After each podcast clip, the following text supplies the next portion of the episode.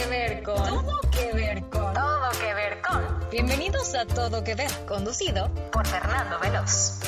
Hola, ¿qué tal? Bienvenidos a este octavo y último episodio especial de la segunda temporada. Hoy en Spoiler Alert hablaremos de un tema, programa, libro, película, videojuego en específico o corporación en específica que se está comiendo al mundo y donde, como su nombre lo indica, hablaremos libremente y con spoilers. Le doy la bienvenida a Isabel Sesma. Hola, Isabel.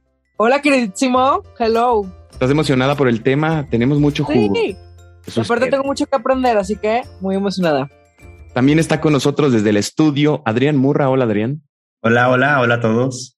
Oigan, y el día de hoy tenemos el honor de que nos acompañe un empresario 100% lagunero, la mente detrás de Evento Laguna. Él es licenciado en diseño industrial y actualmente se dedica a la creación, producción y decoración de eventos y producción de los iniciadores de fuego, respectivamente ANA Botanics y Fogo MX. Él es gran fan y coleccionista de figuritas de Funko Pop. Bienvenido, Alex Fernández. ¿Cómo estás? Hola, ¿cómo están? Gracias, gracias por invitarme finalmente a la familia Todo que Ver después de muchos episodios y ser parte de, del nacimiento y verlos crecer. Ay, gracias. No, gracias a ti por acompañarnos, Alex. Estamos súper contentos porque creo que este es un tema que justo tú le sabes. Ahí estamos viendo en el video que se los vamos a compartir en una fotografía. O sea, eh, Disney te gusta, que ese es el tema, todo que ver con Disney Plus, vamos a seguir hablando. Pero antes de, yo sé porque es tu primera vez en este podcast y nomás porque quiero conocerte un poco más, voy a aventarme nuestras preguntas favoritas, que no debería en, en este formato, pero no me importa. Te acordarás de tu Hoy se rompen las reglas porque está Alex aquí. Hoy hacemos de todo. Muy bien. ¿Te acordarás de tu primer CCP o tu primer crush con la cultura pop? ¿Alguna serie, Claro. película, libro? A ver, ¿cuál es? Disney. No, no te creas. La- no, la verdad es que las caricaturas, soy fan, fan, fan de las caricaturas, ¿no? Y de todas. Hay un programa que se llamaba Caritele, ¿no? Que lo veíamos los sábados y ahí pasaban sobre todo Caballeros del Zodiaco. Soy fan de los Caballeros del Zodiaco y tengo, bueno, como pueden ver atrás de mí están Funko Pop. Tengo más de 500 figuritas que Wow. colecciono. Son las nuevas Yadro del 2021. Y sí, las caricaturas soy, soy fan. Soy fan de las caricaturas y actualmente las sigo viendo, ¿no? Oye, y actualmente dime una que, que estés siguiendo. Híjole, pues por ejemplo, Avatar me encantó y la sigo volviendo en Netflix, ¿no? La, la sigo viendo. Avatar. Dame top 3 de caricaturas de antes. Ay, Thundercats me encantó. Bueno, Caballeros del Zodiaco, todas las que quieras. Y este, bueno, Dinoplatívolos también eran otras de también de los noventas. Eh, híjole, es que son muchas, son Hay- muchas, muchas, muchas caricaturas. Dinoplatívolos, lo tenemos que buscar porque yo esa ¿Y no qué me- es eso? Dinoplatívolos eran unos, pues los dinosaurios, ¿no? Pues que su poder era convertirse en los dinosaurios, este, el tradicional y después quitaban su poder y ya eran como un híbrido entre humano y dinosaurio. Entonces, la- también sabes cuál, el capitán, capitán Planeta. este, Planeta. Claro. Amaba el capitán. Planeta, me encantaba. Necesitamos unos anillos así para todo que ver y, y nuestros Sí. invitados para Sí juntar el deberían, poder. de, sí deberían de hacer un, un, un real, un, un real action, ¿cómo se llama? El, el Live action. Live action del Capitán, del Capitán Planeta estaría buenísimo. Tienes Más razón. ahora con todo el tema de la ecología y todo eso, yo creo que sería una parte padrísima de, de retomar. Tienes un muy buen punto, así que vamos a otro de nuestras, otra de nuestras preguntas favoritas. Placer culposo de la cultura pop. Híjole. Placer culposo. Soy fan porque aparte me causa demasiado placer y relajación. Los granos y las uñas enterradas. Yo sé que mucha gente los ha dicho en este podcast, pero la verdad es que es algo que me relaja. Inclusive cuando hemos ido a Disney, este, mi hermano chico y yo, estando en las filas de espera, literal, YouTube, Dr. Pimple Popper, y nos ponemos a ver granos y uñas enterradas y no sé, es, es, es algo que eh, es un placer muy culposo, ¿no? Pues sí, es una satisfacción Sí que da placer, sí da placer. sí, Sí, qué curioso, ¿no? Que, que, que tantas personas compartan esta. Pero digo, ya no creo que les dé pena porque siempre lo dicen, así que no sé si Sí. cuenta, no sé, ni ahí me dio cuenta. Pero si ya me dices Acapulco Shore, que las Kardashian, que, que No, no, no, no soy tan fan de esos reality. Del único reality que soy súper fan, soy de RuPaul Drag Race. Eso sí, soy súper fan. Claro. Que pudiera ser también un placer culposo. vino a mi vida y yo dije, híjole, qué ridículo. Y ahorita me las sé por orden, las dragas, las ganadoras, todo. O sea, tengo casi, casi, así como existen los, los, ¿cómo se llama? Los, en los mundiales, los de las estampitas y los, los álbums, claro. Los álbums así, imagínate, pues podría tener uno igual, ¿no? Soy fan de. O sea, tú eres coleccionista desde que naciste. Sí, fíjate que no me había dado cuenta, pero sí, sí soy coleccionista. Claro que eres coleccionista. Para los que no, no nos ven, vamos a publicar una foto del hermoso museo próximamente en Torreón, Casa Reales. Sí, ya sé. Está muy impresionante. Y claro, es un tema de, de coleccionar, si tener los álbums y eso, pues siempre te ha gustado eso, ¿no? Sí, el coleccionar esas cosas, sí, sí me gusta. Son recuerdos, al final son recuerdos, sí. Y eres organizado, me imagino. Muy. Claro. sí, sí, sí, sí, soy muy organizado. Tengo un TOC. Entonces, camino y veo mi pared de foncos y si algo está movido, lo, o sea, lo enderezo, ¿no? Y ya sabes. Oye, dos cosas, dos cosas tengo que, tengo que opinar. Una, para los que no nos ven, como decía Isa, a lo mejor, Ale, si nos mandas un videíto para subirlo a redes el día de, del estreno de este episodio, pues fregón. Y dos, yo, yo o algunas otras personas, alguna vez llegamos a casa de Alejandro y dijimos, oye, ¿y cómo es que limpian estos funcos? Qué miedo pasarles algo. ¿Cómo le hacen? Fíjate que hasta ahorita la, la, señora que me ayuda en la limpieza, mi adorada Coti, este, ha tenido mucha paciencia, ¿no? Este, le digo, si tienes miedo, no lo hagas, no pasa nada. Después hacemos una dinámica y los limpiamos, ¿no? Mi idea es ponerlos en vitrina, pero, pero la verdad de las cosas es que las cajas están guardadas. Uno nunca sabe cuándo vamos a volver a guardar los Funko en las cajas pero a manera de museo de exposición, por eso es que los tengo afuera de sus, cajas. He visto muchas fotografías también de fanáticos de Funko a lo largo del mundo, pero los tienen en sus cajas y la verdad se ve como la tienda, la tienda donde los compras y, y no, no se ve padre. Y así como lo tengo ahorita, han cambiado, he cambiado las repisas. Primero fueron de madera. Mira, la verdad rápidamente te platico la historia. Yo empecé Funko a coleccionar Funko como hace siete años en una Disney Store. Es que te digo, mi vida eh, gira a través de Disney. No estábamos en Houston con mi familia en una Disney Store para comprarle, ya sabes, a los sobrinos y a los nietos, este, pues regalitos. Entonces entré en la Disney Store y estaba en una de repisas estos monitos y compré cinco. Yo los veía y los veía fanático del diseño, diseñador industrial al final. Entonces yo los veía y decía, híjole, yo tenía 30 años. Decía, puta madre, o sea, 30 años, ya eres grande, como comprarte monitos, no mames. Entonces decía, híjole, no. Y me salí de la tienda y volví a entrar a la tienda. Así lo hice tres veces hasta que dije, Ingesu, voy a comprarme tres monitos. Y me compré Ariel, Úrsula, Donald, Peter Pan y Garfio. Fueron los primeros. Entonces va mi papá y me dice, ¿qué compraste? Y yo, ve estas cosas que es como un tesoro. Y me dice, ¿cómo eres ridículo? Y yo, ¿a poco no están increíbles? Me dice, es que no manches, está fatal. Y yo decía, papá, claro que no, están increíbles. Y yo, bueno, ya sabes, con el ego aplastado, pero feliz por haberme comprado mis, este, mis, mis figuritas, ¿no? Pues ya yo feliz y todo, llego a Torreón y los pongo en mi mueble. El siguiente viaje a Houston, mi papá me compra cuatro. Y yo, ¿cómo? Pues no que no. Entonces así empieza mi colección. Entonces a cada viaje que iba, buscaba y veía en, ciertas tiendas, pero no era así como que de andarlos buscando, era como si me los topo y me los encuentro. Okay. Funko Pop creo que no tiene tantos años tampoco. Creo que tiene menos de 10 años que empezó en el mercado. Yo tengo como 7 o 8 coleccionándolos. Entonces, también soy profesor de dibujo, entonces alumnos míos me empezaban a regalar también Funko. Entonces, como que mucha gente, o sea, mis hermanos, mis cuñados, muchos me empezaron a regalar. Al grado de que ya me mandan foto de que, güey, te quiero regalar uno, cual no tienes, porque ya me da miedo repetirlo. Entonces, pues ya les digo, ese literal. Y se les agradece. Y la verdad estoy feliz y soy fanático de todo. Eso sí, los clásicos. Por ejemplo, de los X-Men, pues ya ves que hay muchos personajes modernos y demás, pero no, yo me enfoco en los clásicos únicamente. Tengo miedo de que alguien me regale de Game of Thrones porque no tengo uno solo de Game of Thrones. Y si alguien me lo regala, voy a llenar la siguiente pared. Y voy a la verdad. otro librero más, vamos. exacto, otro librero más. Estoy muy enfocado en Disney. Empecé con todos los clásicos de Disney. Gracias a Dios, Disney ya compró Marvel, ya compró Fox. Entonces ya como que todo eso ya, este, ya pertenece a Disney. Y este, y luego ya estoy empezando con programas de televisiones, caricaturas. Y la verdad es que eso es un vicio, es, es un vicio sano, es un vicio padre, pero sí me han dicho que tengo una fortuna en, en Foncos. Esa es tu herencia, claro. Esa es mi herencia, esa es mi herencia para mis sobrinos hasta ahorita. Claro que vienen a mi casa y es, no se toca. O sea, no son para jugar, de que están padrísimos y yo, no, no, no se toca. O sea, nomás se ven. Se ven y se aprecian. Oye, y justo, justo hablando, es un muy, buen tema, justo hablando de que Disney está comprando tantas franquicias y se está convirtiendo en, en tanta cosa, pues demos inicio ahora sí con spoiler alert, todo que ver con Disney Plus.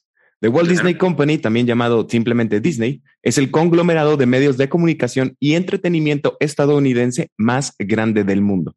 Fundada por Walt Disney y Roy O. Disney, con sede en Burbank, California. Y fíjense que el 8 de noviembre de 2018, la compañía anunció el nombre oficial de su plataforma de contenidos de streaming llamada Disney Plus. Disney, entre sus sagas, cuenta con el universo cinematográfico de Marvel, que es la saga más taquillera de la historia por delante de Star Wars. También cuenta con Piratas del Caribe. Podemos hablar de remakes, de live actions, de películas animadas de Disney, que estos son como películas vueltas a hacer, que fueron animaciones y ahora llevadas a la vida real como Aladdin, El Rey León, El Libro de la Selva, Cruella.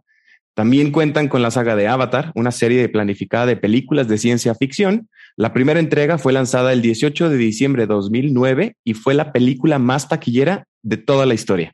Avatar 2 se estrena ya el 16 de diciembre del próximo año, que va a ser la segunda entrega, y se dice que la tercera viene en camino. En 2002 se realiza la compra de Fox Family Worldwide o renombrado como ABC. En 2006 adquirió Pixar. Después, bueno, aquí en Pixar podemos encontrar Toy Story, eh, etcétera. Hay demasiadas. Y además se hizo de compañías como Penguin y Boss Inc. Podríamos hablar de muchísimas cosas más, de parques temáticos, de franquicias, movimientos humanos y hasta temas oscuros. Pero, ¿qué les parece si mejor comenzamos contigo, Alex Fernández?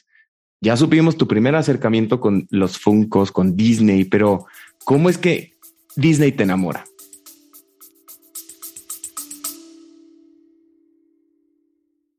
Mentiras, el musical, la obra más exitosa de México, llega a la ciudad de Torreón con la participación especial de María León y Yair. 17 de octubre, Teatro Nazas. Venta de boletos en newticket.mx y puntos de venta autorizados.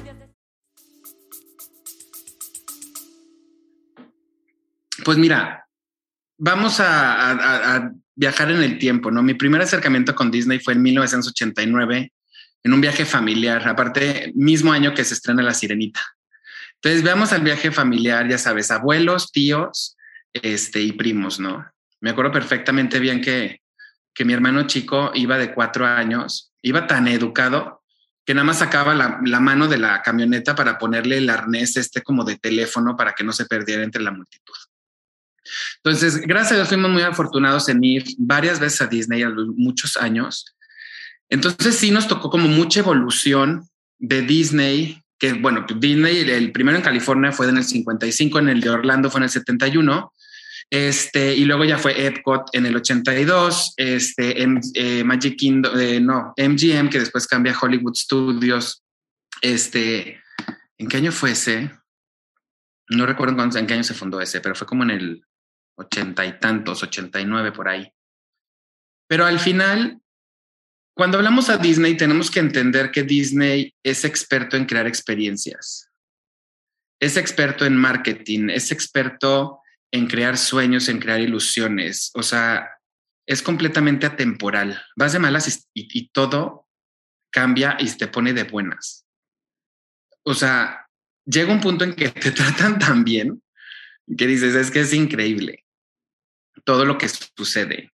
Historias, te enamora y que la nostalgia, pues es que si creces con estas cosas, ¿cómo no? O sea, si de repente nos hacen en el parque temático de las Tres Marías de Televisa, yo creo que todos estaríamos de, uh, o sea, ¿sabes? Digo, no, no creo, pero sí son este, estos acercamientos que tenemos de tan chicos que obviamente nos vamos queriendo pegar más y más y más. Y cuando creces, das el salto y cambian algunos de tus gustos y sigue ahí la marca, eso es un marketing excelente. ¿Qué tal si, si volvemos contigo, Adrián Murra? A ver, que estás muy calladito en el estudio. ¿Cuál es tu acercamiento con Disney? No, pues yo creo que igual que todos, ¿no? O sea, Disney fue parte de la infancia de todas las personas que, que crecimos en, yo creo que ya no sé cuántas generaciones, la verdad. Y este, y sí me causa mucho impacto. Sí, yo me acuerdo también me llevaron de chiquitito a Disney. Yo era fan de Mickey, tenía todo mi cuarto lleno de Mickey, la lámpara de Mickey, el disfraz de Mickey, todo de Mickey. Y mm, sí, sí es un tema que a mí me causa mucha, mucho impacto el cómo conglomerados grandes hay muchos, pero cómo este tiene tanto apego con la gente porque empezó con las caricaturas, con las películas y cómo ha comprado eh, propiedades intelectuales que también la gente tiene mucho apego a ellos, como Star Wars, como Marvel. Creo que ha sido la estrategia muy inteligente porque este, pues ya con eso creas conexiones y fans de por vida, ¿no? O sea, que producto que saques lo van a comprar, lo van a consumir también, pues por ahí está el lado un poco truculento del típico meme de que Disney nos arruinó la vida a todos porque nos dijo que el Happy Ever After y que si, eh, pues no sé, mil cosas, ¿no? Porque pues obviamente tiene influencia en, en gente tan vulnerable como los niños, temas desde que están sacando ahorita, ¿no? Que si el feminismo, que si antes a las princesas de las caricaturas las ponían trapeando y barriendo y, ¿sabes? O sea, como que también hay no sé qué, qué tanto, qué tan responsablemente lo han hecho, le han dado un cambio a las nuevas películas, ¿no? O sea, también metiendo minorías, metiendo como más inclusión, pero sí creo que es una empresa muy inteligente con una estrategia buenísima, la verdad, con mucha consistencia en, todo lo que hacen, todo lo que hacen está súper pensado. Comparando un poco franquicias, por ejemplo, Marvel con DC, o sea, creo que Marvel no es perfecto, pero todo lo que hacen tiene como cierta estrategia y va sobre una línea, ¿no? Y lo planean con años de anticipación. Y DC, por ejemplo, pues de repente sacan una estrategia, luego otra, no hay consistencia, ¿no? Entonces creo que parte del, del, del gran éxito de Disney es, es que tienen muy, muy bien planeado todo, ¿no? O sea, no dan un paso sin saber hacia dónde van a ir. Entonces creo que sí, este, sí es un, un ejemplo de, digno de, estudiarse y admirarse y también, digo, exigirle, ¿verdad? Porque tiene una responsabilidad, porque pues al final del día estás ahí eh, influyendo a la gente, influyendo a la mentalidad. Creo que nuestra generación y, o sea, bueno, mi generación y la de ustedes creció con estas películas más que ninguna otra, ¿no? O sea, de que desde chiquitos nos educaban las películas de Disney, nos ponían ahí las películas y todas estas ideas es bueno que las vayan cambiando para, pues para ser más responsables, ¿no? Isabel, me está haciendo un caras. ¿Tú qué piensas de eso? Perdón, siempre hago caras, pero estoy totalmente de acuerdo. Te quiero copiar todo lo que dijiste. Más, por dos. No, hablas, hablas de cosas muy interesantes porque sí es cierto. O sea, sí, hay, sí, digo que creo que ha respondido muy bien ante eso Disney, que se hizo responsable de justo lo que hacía mal, ¿no? Que era pues muy telling of the times, lamentablemente y después vimos esta princesa de Brave que fue como de órale, ¿no? Y luego vimos Intensamente que nos enseñó sobre inteligencia emocional y luego vimos esto de Soul que nos, nos enseñó sobre la existencia y, y, la filosofía de vida y los mitos de la productividad. Entonces yo creo que sí lo han hecho muy bien, se han repuesto muy bien de su mito de, del amor romántico y la princesa y todas estas cosas de tener el pie chiquito en Cinderella. y todas estas cosas. la que... que vendió su voz para estar con su hombre. Sí, claro. O sea, sí, sí, sí, sí, no, el mito de la princesa creo que ya, ya ellos mismos lo, lo arreglaron muy bien, igualito que tú. O sea, yo, por ejemplo, mi primer acercamiento fue El Rey León, ¿no? Yo me obsesioné de niña con esa película, tenía todo, todo, menos me enseñar el Funko de Simba, ahí está. Y los tienes ordenados por película. Claro, por super película. Qué belleza. Yo me obsesioné con Simba y si alguna prima mía escuchará esto se va a acordar, pero yo, yo conseguí, yo no, yo quería ser Simba, ¿no? Yo me quería Simba, entonces nunca conseguí un disfraz de Simba, pero conseguí uno de Nala. Entonces me iba a todas las fiestas por como cuatro años vestida de Nala y hay una foto muy chistosa que igual la compartimos también en el Instagram, que era una prima mía hizo una fiesta de caperucita roja y todas iban de caperucita roja y iba de Nala. O sea, yo estaba obsesionada. Nadie, me quitaba, nadie me quitaba el disfraz de Nala. Entonces, para mí fue muy intenso porque fue esta como conexión con los animales y con las emociones, ¿no? Porque al mismo tiempo nos hacen pensar, nos hacen reflexionar, me hicieron sentir un duelo, ¿no? Cuando muere Mufasa, spoiler alert. si ya no la viste es tu culpa. pero, no me creo que ya no cuenta como spoiler. Ya no cuenta, pero o sea, hasta tuvo una pequeña depresión infantil, ¿no? Pero, pero justo este, como bien lo dijo Alex, te hace soñar, te hace pensar, te hace reflexionar, te hace así de que mejorar tu vida. Ves a, ves a Simba con sus amigos y dices, ay, yo también quiero. O sea, sí te hace, pues eh, nos impacta a muchos niveles, ¿no? Y creo que pues, eso es lo maravilloso del mundo de Disney. Y, de la historia que tiene eh, esta persona, ¿no? cuando empezamos a hablar de que hay una persona que inicia, ¿no? Con dibujitos, o sea, con una historia y de repente si, si brincamos al 2021 y tiene tantas cosas, o sea, creo que sí es una historia que dices, pues qué padre, o sea, que, poder aspirar a, a, crear tantos mundos, ¿no? Si ya nos gusta Harry Potter y vemos a esta autora que dices, ¿cómo tienes la imaginación para hacerlo? Obviamente Walt Disney no hizo todas las historias que hemos estado viendo últimamente, ¿no? Ya, ya hay un equipo detrás gigante y esto es, esto es impresionante, pero... No, los antes, por favor, hay que hablar de esos dibujantes, Alex, porque tú a mano, o sea, no manches, ¿cuánto tiempo se pasaban? O sea, era una cosa fuera de este mundo.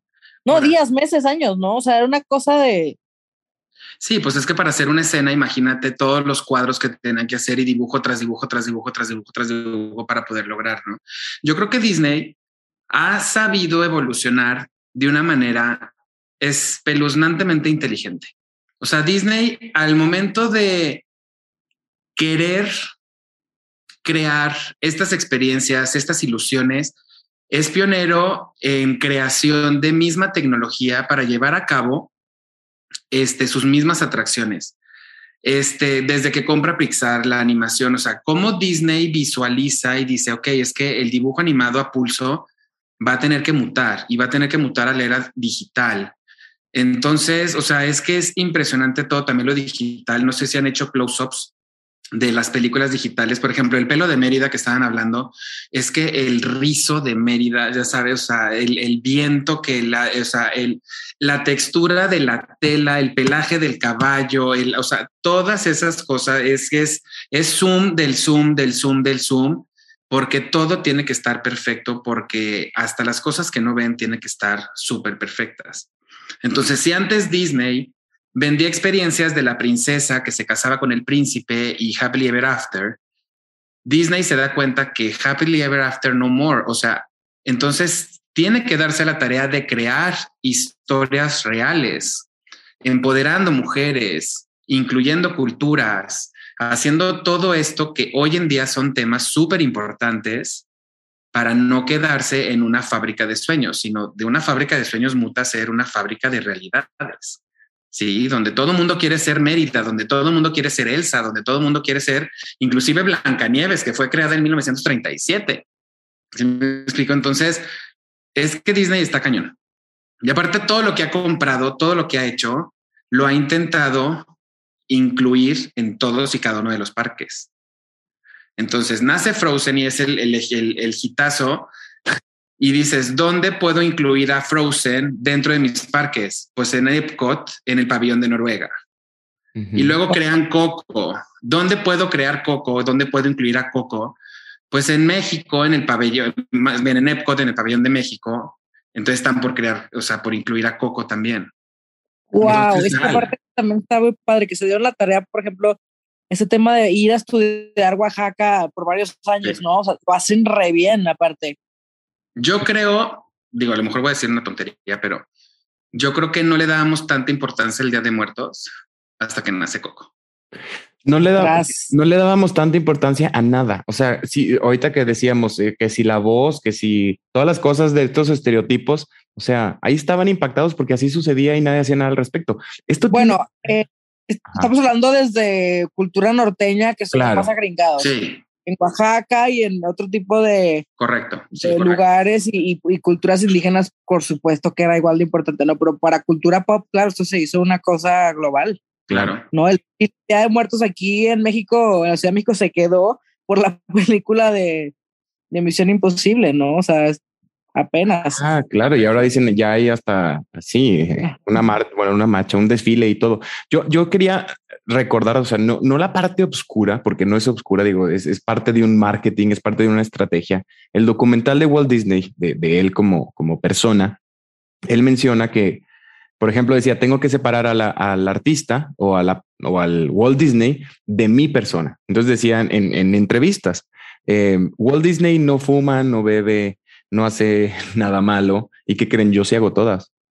O sea, y, y él lo tenían que, que, empezar como a mostrar de, de alguna manera. O, Pero Walt Disney murió de cáncer de pulmón. Duro de cáncer, exacto. Pero no podían como, o sea, él decía, yo me imaginaba mis trenes y yo era el tren, yo no era ninguna ah, bueno, personalidad. No, no podía mostrar esa parte de vicios, claro de vicios estaba prohibido y desde ahí empiezas a decir qué buena estrategia tiene, ¿no? O sea, están posicionando de alguna u otra manera y así lo hicieron en, con su historia. Otra de las cosas que dicen en este documental que me encanta es que después de la Segunda Guerra Mundial empezaron a utilizar todo lo que hacía Disney como material pedagógico. O sea, les vamos a vender a, todo el mundo, ahora sí, esta historia como de Estados Unidos es poderoso, es feliz, es libre, y así es como se la van a creer, porque no tenemos de otra.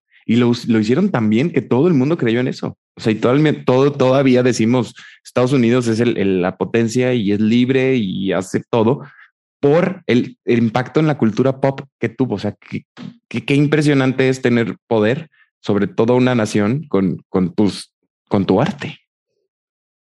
¿Están de acuerdo? O más o menos. Oye, llegar a la de todos los niños alrededor del mundo, ¿no? O sea, sí es una manera maravillosa de, de soñar. O sea, me imagino una persona, un niño que vive en una situación de violencia doméstica, pues ver una película te hace soñar. Es que te, te hace ver formas. Te saca de, de, la realidad. Y por un periodo de dos horas o de hora y media que dura la película, te desconecta completamente y te saca el suspiro y te lleva al anhelo y te lleva estas, estas, o sea, otra gran jugada de Disney, yo creo que la, a finales de la década de los noventas fue el boom de las princesas. O sea, estaban muertas las princesas y de repente que las sacan todas juntas las princesas y las empiezan a hacer el marketing de las princesas de Disney. Entonces fue como que un super boom. Y luego ahora con el pasar de los años que empiezan a sacar princesas nuevas, entonces en los parques de Disney hacen la presentación oficial de la princesa.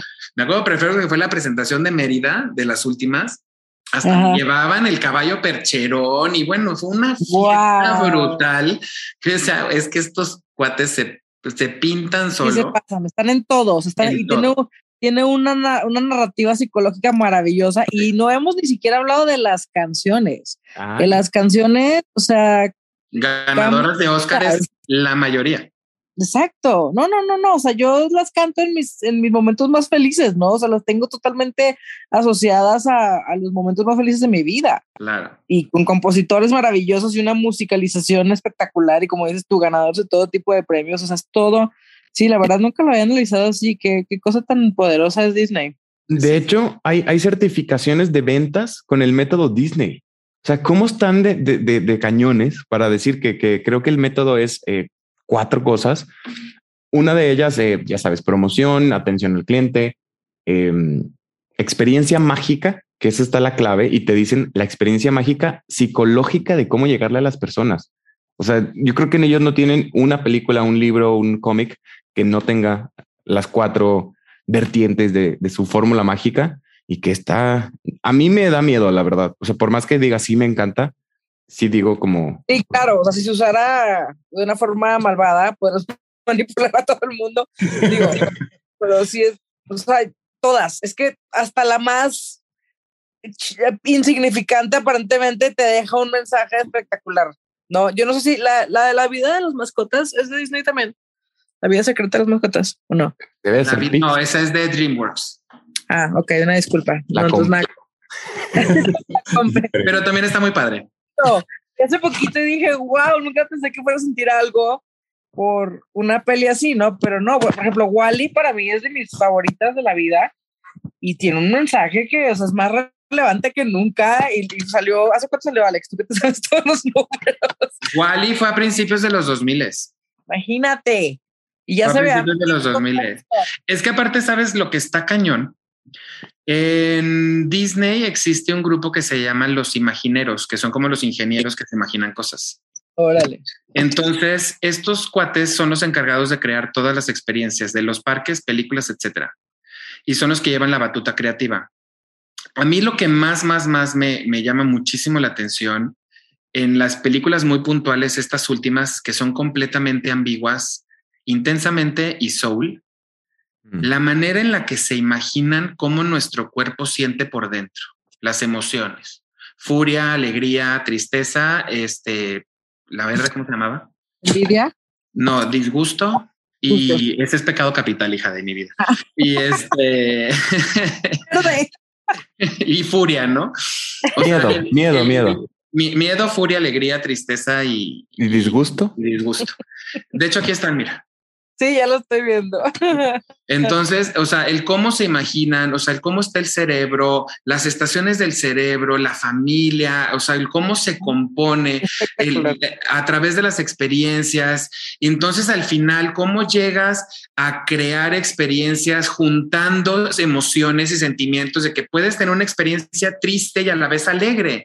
Entonces, las perlas estas que llegan a tu cabeza que pueden ser de ambos sentimientos que al principio que o es uno o es otro y al final pueden ser mezclados. Dices, es que estos cuates que se fumaron en la de intensa, en la de soul, o sea, las almas, cómo está tu alma y el mundo de las almas y cómo las crean y ya las predicen y tú vas a ser así, tú vas a ser así.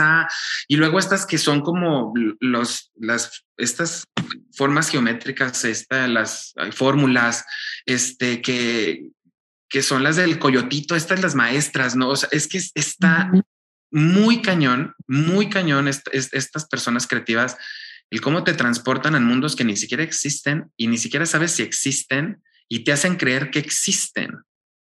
Claro. Este, o sea, literal me quito el sombrero con todo lo que, lo que Disney crea en base a estas experiencias. Ahorita que dijiste de intensamente que estoy viendo el elefantito maravilloso, ¿cómo se llama? Ding Dong, no. Sí, no, bueno, yo me acuerdo cuando la vi. Ay, no, lo amo. Cuando la vi en el cine, ese día vi dos películas. Vi la de Everest y luego vi la de Intensamente. Y en Everest, o sea, de que yo así, ¿no? Así justo, nada que ver. Pero yo en Everest como, ah, mira, pues se murieron. No, pero se cae Ding Dong a... a el precipicio este que ya no pueden recorrer, claro. No, no, no, no, mi llanto así, full on, ya, y yo así de, güey, el Everest me valió madre. Y Ding Dong era que, no, Ding Dong, por favor, no te vayas a ningún lado. Está muy cañón el Sí. efecto que tuvo, porque justo, aparte, ya viéndolo desde un lado psicoterapéutico, esa película está enseñando a los niños a, a sentir sus emociones y a autorregular sus emociones, ¿no? Porque Sí. fue como de, ok, nos falta educación de salud mental, la vamos a hacer intensamente, qué mejor forma, ¿no? O sea, eso de tener, digo, ojalá existiera un estudio que dijera como la salud emocional de los niños después de ahí, seguramente tienen mucho más, como ahorita los centennials que ya nombran los neurotransmisores como dopamina, serotonina, como cualquier cosa, o sea, seguramente tuvo mucho que ver ese parteaguas de esa película en la salud mental de los niños, ¿no? Claro. No, Sí, y sobre creo. todo en, en- en la escena de cuando esta la, la, la chavita se, se enoja y se está desmoronando todo su mundo interior y, y ya se va a salir de su casa y se sube al camión para irse, Riley se llama la chava. Entonces, así sí me explico, o sea, es cuando dices, híjole, sientes culpa, sientes enojo, entonces, ¿cómo estas emociones te hacen actuar de una manera hasta que entra la razón? Entonces ahí dices, no, güey, ¿cómo? Va para atrás. Sí, entonces, hijo, pues sí, es que está cañón. Está Sí, cañón. sí Es- creo, es- sí, es sí un- creo. En todo esto digo, sí, sí, como dice Isabel, sí creo que vamos para allá. Creo que en Intensamente 2 viene ella en su adolescencia y ahí sí va a ser un caos. O sea, estas cinco personajes, imagínenselo con, con que llegue señorita hormona. Ya Con valió. hormonas, claro. O sea, ya valió y yo creo que va a ser una historia de terror con, con, con, con Va a ser muy de educativo eso. Vamos a hacer, a ver qué tal va a estar esto. va a ser un cruce de géneros y qué padre. Digo, es que por más que quiera hablar cosas así como, como malas de Disney, no puedo. O sea, al final sigo ca- cayendo en la magia y una de, de mis partes favoritas de las películas de Disney es los intros. Ah, y los cortos que nos muestran, pero los intros ya saben que empieza el castillo y luego que nos iban revelando más. Y en Harry Potter también el intro de, de Warner Bros. era de mis partes favoritas de estar en el cine sentado y viendo esa cosa, lo máximo. Pero los cortometrajes que nos ponen de verdad, Creo que es de las cosas también más increíbles que, que puede hacer Disney y que creen, o sea, después del corto se anuncia la película. O sea, sigue siendo marketing todo al final. Adrián, a ver tú desde el estudio, ¿qué, qué es lo que estás pensando? No, me impacta mucho o todo lo que hace Disney y todo lo que están diciendo me está haciendo recordar y pensar en más cosas.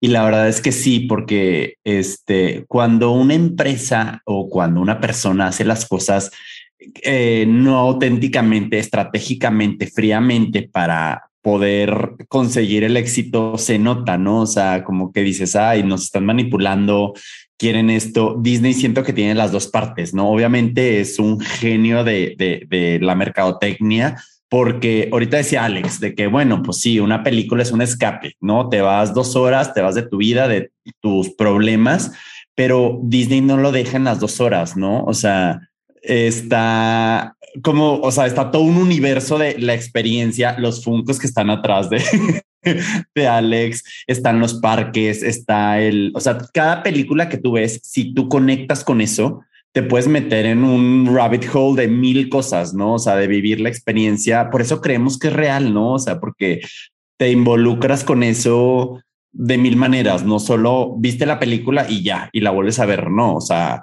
puedes comprar la colección de todo. Entonces creo que ese es como el gran éxito, ¿no? De la empresa, que yo creo, no tengo idea, no desconozco de la historia detrás de la empresa, pero creo que hay una mente estratégica, fría, calculadora, que contrata creadores que sí en verdad son personas que están conectados con lo que hacen porque se nota, ¿no? Y gracias a eso nosotros como público conectamos, ¿no? Con las películas, las caricaturas, este, con todo. Entonces ahí sí, sí creo que es un éxito, la verdad. Este, yo les quería preguntar a ustedes cuáles de todo lo que tiene, todo el abanico de, de, Disney, ¿cuál es su CCP o cuál es con lo que más han conectado ustedes? ¿Cuál es de, cuando piensas en Disney, qué es lo primero que piensas? Alex, tú primero. Híjole. No, definitivamente. Pues ahorita en Marvel, pues porque es lo más fresco, ¿no? Que trae. Y ahorita yo creo que Disney ha conectado tanto y ya tiene tan metido y tan ganado en su bolsillo este, a, todos los, a todo el público infantil, que ahorita lo que está haciendo es recuperar a todo el público que está creciendo a través de Marvel. O sea, nosotros, como tú lo dijiste, Adrián, pues digo, somos este, chavos nacidos en los ochentas, este, donde Marvel pues está en su apogeo a través de los cómics. Entonces somos chavos de cómics, de historietas, etcétera. Entonces el hecho de que estén trayendo los cómics en la vida real, live action, o sea, ahorita que acaban de estrenar Eternals, o sea, yo ni siquiera conocía los Eternals para empezar, pero bueno, este, pero cuando trajeron, o todo este universo de los Avengers, o sea, yo me acuerdo que Endgame de Avengers fue así de, híjole, masterpiece. Me acuerdo que la, la compré y dije, y después ya Disney Plus aquí la tengo y la tengo grabada en Sky y, o sea, ponía y ponía y ponía la batalla de Endgame, que dura como 40 minutos al final, fue épico, ¿sabes? O sea, el ver a todos y el hecho de cómo colinda, cómo este, une y unifica todas las películas y cómo se van uniendo todas las películas, pues al final eso es lo que está vendiendo y justo lo que estás lo que dijiste hace ratito, Disney no deja de ser un negocio. O sea, es una máquina de sueños, es una máquina de ilusiones y al final es una máquina de cobrar dólares. Entonces, eh, cobran por entrar, cobran por este, el, alimento, entonces, y luego te subes al jueguito, porque el jueguito es gratis, porque obviamente ya pagaste la entrada al parque, pero ¿qué crees? Sales del jueguito y hay una tienda brutal, acomodada, increíble, que huele espectacular y todavía gástale. Entonces, el abuelo lleva al nieto y, por supuesto, quiero la playera, quiero el peluche, quiero, quiero, quiero y quiero, ¿no? en la época de la, la única época del año que me falta de visitar en Disney es Halloween, no he ido, me super urge.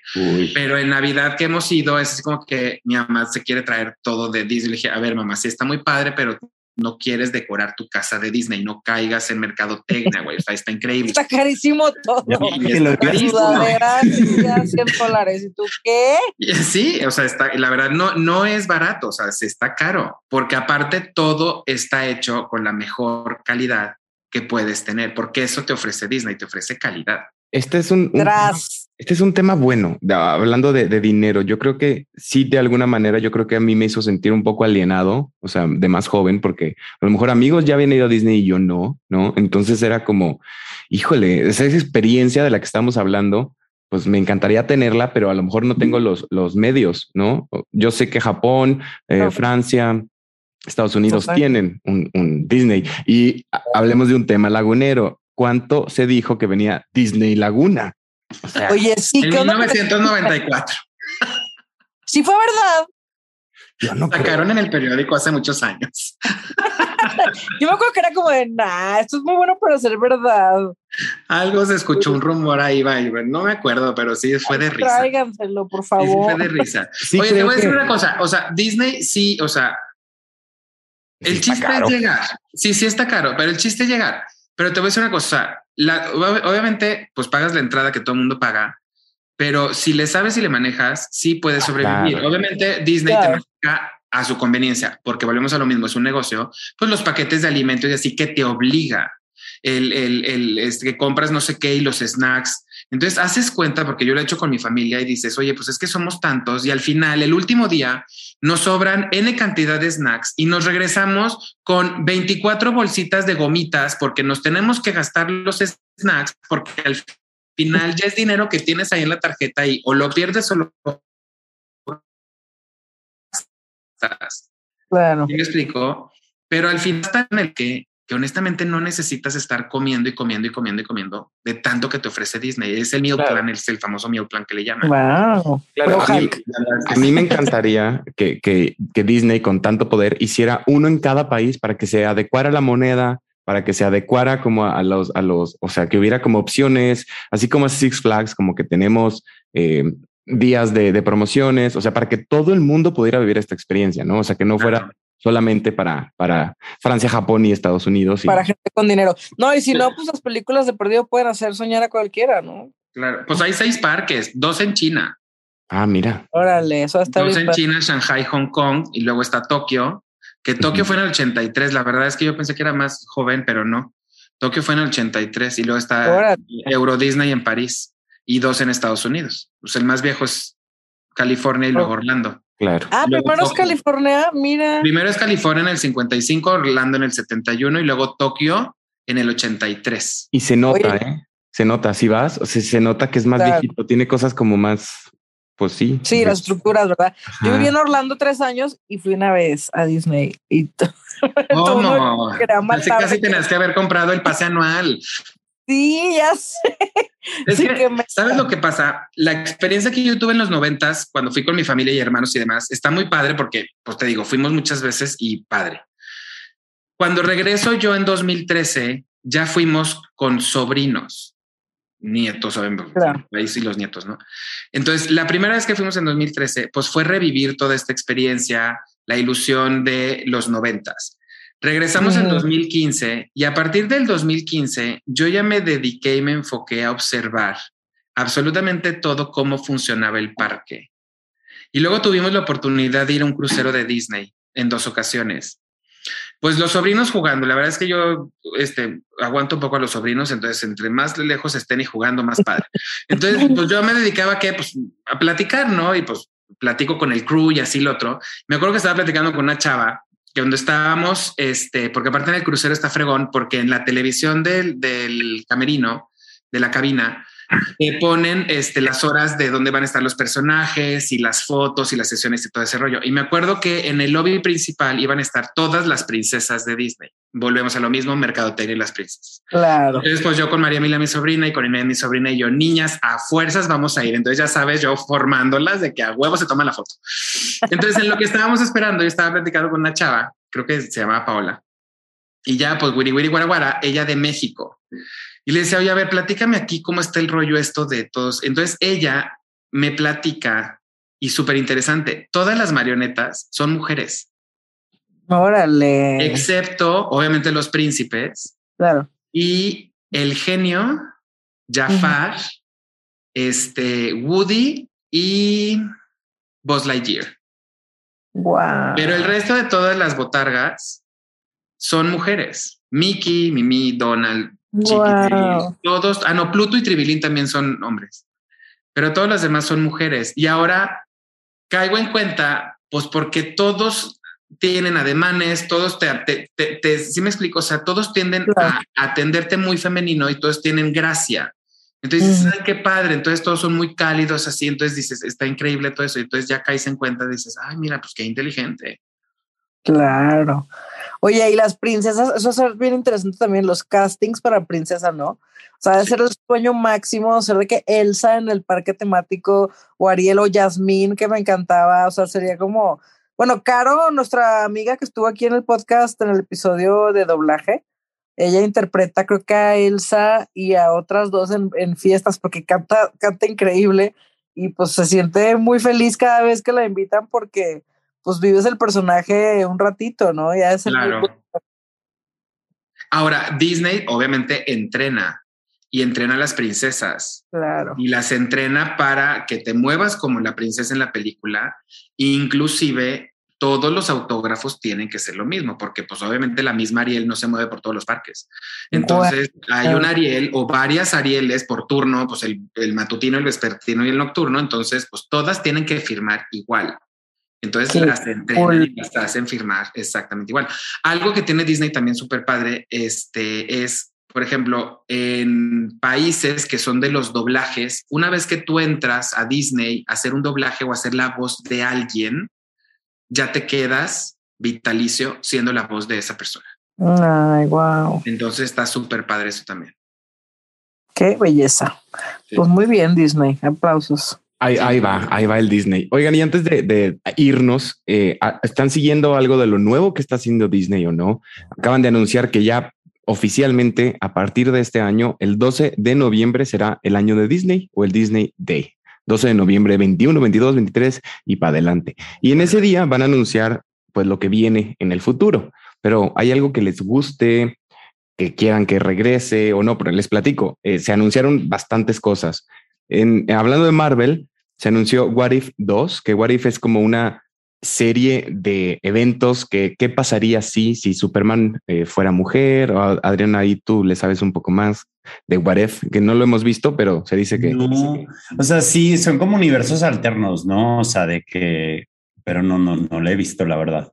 Sé que es, es buena, pero no, no desconozco el tema. Los gráficos están bien padres de esa serie. ¿Ya la viste, Ale? Ya la vi y es como, Ah. como dice Fer, o sea, ¿qué pasaría si este, el Capitán América fuera mujer? Entonces empieza eh, el, el- el capítulo del Capitán América como si Steve Rogers pues, se mete a la cápsula, pero algo sucede que por X o Y razón, él no entra a la cápsula y entra este Penny, ¿no? Se llamaba la, la Sí. chava esta, Penny. Entonces entra Penny y Penny pues crece mamadota y todo. Entonces ella es la mujer América, ¿no? O sea, ella es la Capitana América.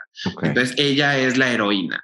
Entonces, este, y así sucesivamente, ¿no? O sea, que te, como te platican como si hubiera un cambio tanto de personajes y demás. Está padre, está interesante y si viene la parte, la parte Dos. dos anunciadísima. Ajá. Y también anunciaron Marvel Zombies. ¿Qué pasaría si todo el universo de Marvel fuera zombie? Entonces se ve buenísima. What? Ajá. Una, una de mis series favoritas de este año que voy a seguir diciendo que es, yo creo que la serie, aparte de Twilight. Succession, no Agatha. Agatha Ay, Harkness. padrísimo. O sea que va a ser un spin-off de WandaVision, pero creo que sí se la llevó eh, tanto la actriz como el guion y como la dirección. O sea, sí se merecía que Agatha tuviera su, su propia serie. Oye, ¿y mi, y mi esposo ficticio, Pedro Pascal, va a regresar o no?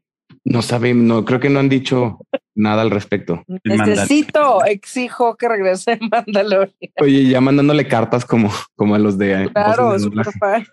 El Mandalorian también tiene la segunda, ¿no? El Mandalorian creo que va para largo. Empezaron a anunciar un plan como parte o un, no sé, como Pues es que de Star. Wars también desde que lo revivieron, pues ya se les acabó la historia de Star Wars. Ahorita la tienen que seguir y continuar. Entonces, pues obviamente es una super franquicia. Qué barbaridad. Sí. De Star no, Wars que anunciaron. ¿De Star Wars anunciaron algo, Fer, o no? O sea, de películas o qué, qué sigue, o puras series. No, películas no, series. Series nada más ya va. Sí, Obi-Wan Kenobi, que, que ya se va a estrenar en 2022. O sea, que ya sabíamos que, que iba a suceder, pero ya dieron la fecha de estreno. Eh, también Es que estoy checando. No me las aprendí. Güey, es que esto es infinito, o sea, nos vamos a morir con entretenimiento. ¿Sabes lo que yo estoy esperando así de que ya no puedo esperar más? Los X-Men. Los X-Men, yo también iba a decir lo mismo, que qué Eh, padrísimo que estén eh, parte de Disney. Y sabes Sí. qué es lo más padre de todo? ¿Se acuerdan de la serie con la que crecimos, de la de los noventas, X-Men Claro. 97? Sí, La van a rehacer, va a ser un reboot rehacer. que Sí. llega en 2023 y se ve muy, pero muy padre. ¿eh? Pero sí, sí quiero ya el live action de los X-Men porque sí creo que Disney va a hacer algo increíblemente bien hecho con los X-Men. Va a ser muy difícil quitarnos a Hugh Jackman, a Halle Berry de la cabeza de los X-Men originales, no. Pero yo sí creo que lo van a hacer muy bien. Yo también. Y con la tecnología actual, no mames, o sea, van a crear una cosa espectacular. Sí. Y por último, para los fans de Hulk, viene She-Hulk o la versión femenina de Hulk. Sí, Jennifer claro. Es Jamil a Jamil, no mames, me urge. sí. Y esta es próximo año. ¿Alguna otra serie que se les ocurra, que quieran ver, que estén viendo, que debamos ver? Va a salir. Vean eh, de- el... Perdón, Adrián, perdón, Adrián, dale. no, nada más. Va a salir una de, de Groot, de Baby Groot, de eh, caricatura, no creo. O sea, Todos Vin Diesel, Groot. ¿o no? Pues ¿Tiene no qué? sé si la voz de Baby Groot sea Vin Diesel, la verdad. Ah, ah, sí, sí. Sí, vi que, creo que sí, ¿eh? que en español también alguien nos dijo. Sí, En otro episodio, sí. dijo en el de doblaje, sí. Ajá. sí. ¿Qué vas a decir, Ale? que vean el documental de Imagineering de eh, Disney. En Disney Plus está Imagineering. Ahí te platican toda la historia de Disney desde su concepción, todo, absolutamente todo. Y luego también hay otro, también hay en Disney Plus, que se llama Detrás de las atracciones. Creo que son tres o cuatro capítulos. En uno de ellos te platica lo de The Mountain Haunted, o sea, la casa del, ter- del terror, que realmente no es tan del terror de Disney, pero se tardaron añales, añales, añales, añales en hacerla y llevarla a cabo. Y está súper interesante y es donde te digo que Disney tuvo que crear su propia tecnología y ahí te explican cómo está hecha por dentro, los pisos, los niveles. est- Está muy, muy, muy, muy padre para que se den un clavado. Te explica todo. La ciudad que existe bajo de Disney, que nadie cree que existe, porque si te fijas en Disney, no hay carritos de basura, no hay carritos de servicio, no hay carritos de nada. Todo se surte por debajo. Entonces son cosas que no te das cuenta hasta que ves este documental, lo platicas con alguien del staff que te chismea este tipo de cosas. Está es- está súper Hasta, interesante. hasta eso cuidaron, qué bárbaros. sí. Ahí me, vi que está también un docu de Billie Eilish, ¿no? En Disney Plus, yo lo quiero ver. Hay mucho que ver. Hay Mucho, mucho que ver. ¿Alguna otra recomendación, Adrián, Isabel, que tengan, que tengamos que ver de Disney? Yo soy como Alex de que los clásicos, men. Los clásicos, pero no, está padre. Yo fíjate que soy nueva en todo este universo Marvel y me está encantando porque voy como aprendiendo más y más. Como dices tú, los Eternals de que ni los topábamos nadie y de repente salen y empiezas a pensar en todas las posibilidades. Entonces, yo creo que voy a hacer todo ese maratón desde el principio este, para entenderle todavía más, sacarle más provecho. Eh, pero sí, de recomendaciones, yo creo que pues ya cubrimos muchas. ¿No? Muchísimas. Todas, todas los clásicos. A mí, a mí Wally, Soul y intensamente son mis favoritas. O sea, me, me encanta verlas cada vez que puedo. Viene el live, el, live, el live action de la sirenita, que creo que va a estar También bueno. me súper urge. Ajá, A mí me encantaría ver un Toy Story en live action. O sea, las de Pixar estaría increíble que les- Wow. les, empezaron a hacer, pero creo que nos falta. Entonces, creo Híjole, que no sé si Toy Story quisiera un live action, fíjate. a mí me, me fascinaría. Yo creo que sí, que- sí, está, está raro. el cochinito. No sabría si ver un Funko Pop como que moviéndose estaría no sé. Oigan, y la de Mulan les gustó de live action. Vi muchos comentarios mezclados, ¿no? ¿Verdad? Sí, Sí, la no. acabamos. O sea, Sí, la- no, a ver. En serio, a mí sí me gustó, pero pues claro que faltó el dragoncito increíble, pero Obviamente la historia está muy buena. Es que yo traigo un tema con los live action.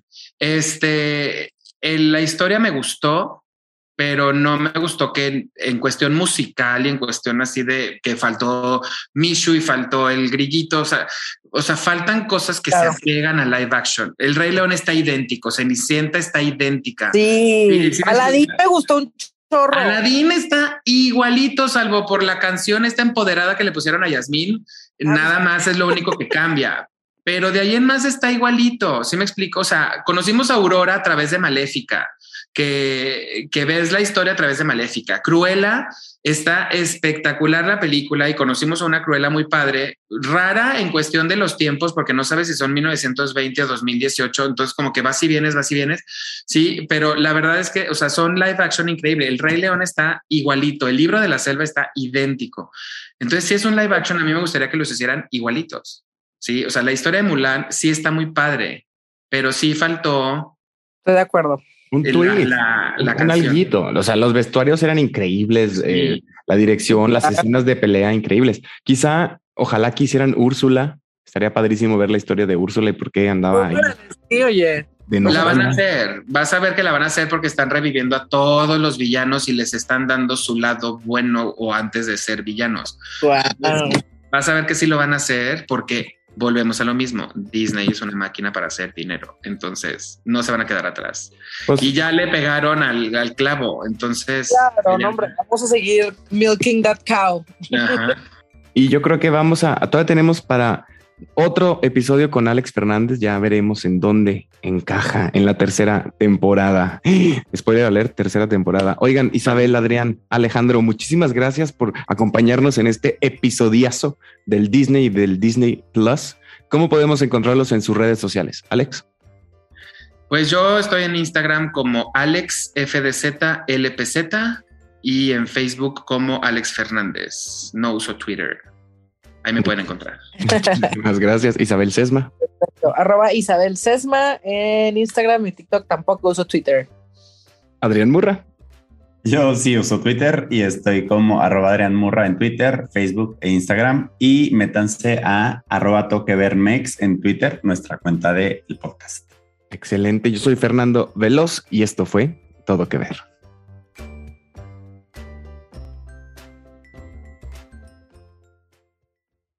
Todo lo que necesitas en un clic. Realiza tus compras en Simaco por teléfono o en línea y recibe tus productos en casa. Solo ingresa a www.simaco.com o llama al 800-2246-226, opción 4. Simaco, lo mejor para vivir bien.